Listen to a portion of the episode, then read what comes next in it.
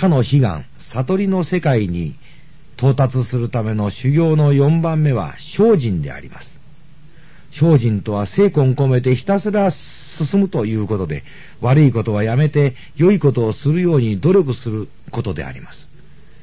これさえ心がけていれば、いつも健康で、えー、職場ででも、出世街道をひたすら進むこと受け合いなんですけども、なかなかうまくいかない、というのが現状のようです。悪いことはやめて良いことをする。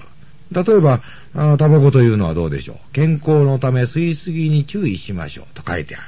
体に悪いんですよね。だから精進努力してきっぱりとやめればいい、とても簡単なことであります。ところがこれがなかなかやめられない。やめるべきか。やめざるべきか。ちょっと一服やりながら考えよう。ああ、とかね。禁煙なんて簡単なことだ。私なんかもう100回も禁煙した。とかなんとかね、言いながらまあ吸ってるわけですね。健康のために縄跳びがいいとか、マラソンがいいなどというのもありますね。よし、それだ一度はやってみる。ところがこれも続かない。お腹の出っ張りが気になると、よし、現職だとこう思い立つ。ところがこれも三日坊主。えー、良いことというのは世の中にいっぱいあって努力すれば自分も良くなること十分承知しているのだけれども、分かっちゃいるけどやめられないと、悪い方へ、こう、悪い方へとひたすら進んでいくのが私たちなんですね。新聞のコラムに私の健康法というのがあってね、その原稿の依頼に A 六助さんのところへ伺ったことがあるんです。彼はその時どう書いたか。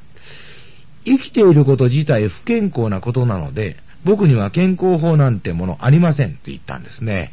良いことを続けることができない自分というものをよく知ってらっしゃる、えー、と思ったもんですけれども、まあ、精進といえば、えー、精進料理というのもありますね。えー、生臭いものを使わない料理のことでね、えー、その心は、まあ、物の命を大切にするというところにあるわけでありまして、私たちはあらゆる物の命を奪って生活してます。ですから、せめて親の命日ぐらいは、なるべく生き物の命を奪わないようにしようということで、えー、精進日というものを各家庭で決めていたわけです。先日、門徒のある家庭に伺いましたら、茶の間に子供が描いた絵がありましてね、そこに魚とトンカツが描いてあるんですよ。そして、それに赤いクレヨンでバッテン印がつって、つ、ついてるんですね。で、その横にこんなことが書いてあるんです。こんな日は、こんなものを食べないようにしよう。で、こんな日というのは、おばあちゃんの亡くなった日、おじいちゃんの亡くなった日、お姉さんの亡くなった日であります。今やこういう家庭稀ですね。お葬式の日でも刺身やかまぼこが出てくるのが当たり前のようになってる。で、こんな話をしているとある青年が、いいじゃないですか。生き物といえば何も魚や牛ばかりじゃない。えー、米だって野菜だってみんな生き物でしょ。えー、結局我々摂取をしなきゃ生きていけないんだ。うん、だから生臭いものとかなんとか区別する必要ないんじゃないですか。とまあ言いましたけれどもね。どうでしょう。私には居直りとしか思えないですね。言ってることは確かに正しいですけれども、その受け取りようが違いますね。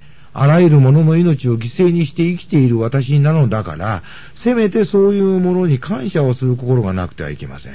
分かっちゃいるけどやめられないと、居直る前に、心の片隅にほんの少しの痛みも感じることがない自分は、実は何も分かっちゃいないんだ。ということを分かっていただきたいんです。